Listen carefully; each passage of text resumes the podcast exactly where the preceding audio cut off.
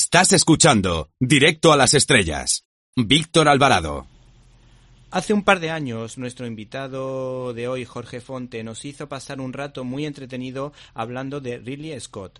Pero en este caso se enfunda el traje de dinosaurio porque acaba de publicar la saga jurásica de Dolmen Editorial. Buenas tardes. ¿Qué hay? Muy buenas tardes. Antes de comenzar, sería necesario hacer un recorrido por otras producciones en el que se trata el tema de los dinosaurios. Todos recordamos con cariño el corto de Gertie el dinosaurio de Winsor Mackay, El mundo perdido de 1925 de Harry Hoyt y tenemos grabada en nuestra retina muy especialmente King Kong o por ejemplo La isla misteriosa que tenía efectos especiales de Ray Harryhausen. ¿Qué nos puedes decir de estas dos últimas? Por ejemplo, de La isla misteriosa y de King Kong, que yo creo que son las más llamativas. Sí, desde luego supusieron un hito en lo que es la historia de, del cine, del cine en general, no solo de, del cine fantástico o de, o de lo que es el, cine de efectos especiales, sino de la, historia del cine en general. Yo creo que recordamos, sobre todo el King Kong del año 33, como, como, con muy buen con muy buena memoria porque además supuso el, el abrió la puerta a, nuevas producciones, a nuevas eh, películas del género y demostró que, que el cine fantástico, el cine de animación, podía llegar a un público mayoritario, que era algo que ninguna película anterior había logrado. Yo a mí me llama muchísimo la atención y si te parece seguimos un poquito hablando de King Kong que creo que es interesante. Eh, algunas de las de las escenas que aparecen en la película, la lucha de King Kong con los dinosaurios, cuando aparece la protagonista prisionera y rescatada por King Kong, o cuando King Kong lucha contra los aviones eh, militares que intentan derribarle en el Empire State. Yo creo que podemos decir que King Kong es el icono de todo el universo de los dinosaurios. Sí, sobre todo por, por los efectos especiales que se utilizaron en esa película. Eh, date cuenta que estamos hablando del año 33.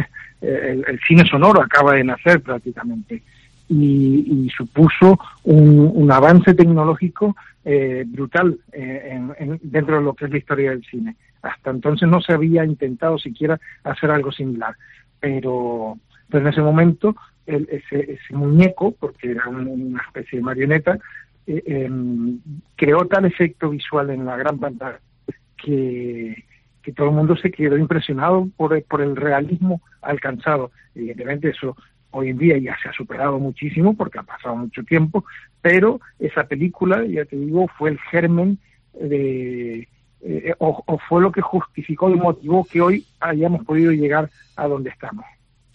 El origen de la saga jurásica comienza con la adaptación de una novela de Michael Crichton, todo un experto en obras de ciencia ficción o incluso de la brillante novela con tinte histórico de que tuvo una adaptación cinematográfica protagonizada por Sean Connery, que también hay que decir que Michael Crichton no solo es buen escritor de ciencia ficción, sino que también ha hecho novela histórica como el primer gran asalto al tren. Eh, ¿Qué destacarías del trabajo de Michael Crichton como escritor?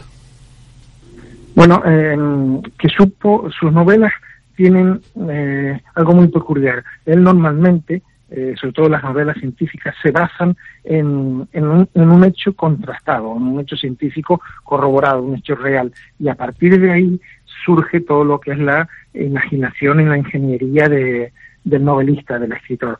Pero ya te digo, partiendo de una base científica. Eso le da eh, un pie muy sólido a, su obra y permite que todo lo que cuente, por muy disparatado que sea a continuación, pero que todo lo que cuente sea tenga un, un de credibilidad, porque al, tener una base científica, eh, eso nos permite eh, que como lectores y después como, como espectadores, cuando sus películas, cuando sus libros sean adaptados al cine, pues nos creamos lo que nos está contando, no sea más fácil entender lo que nos está contando.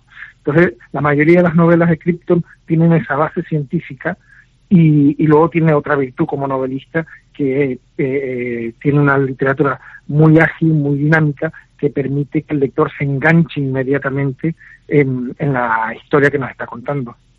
Uno de los temas que nos apasionan desde niños son desde luego los dinosaurios.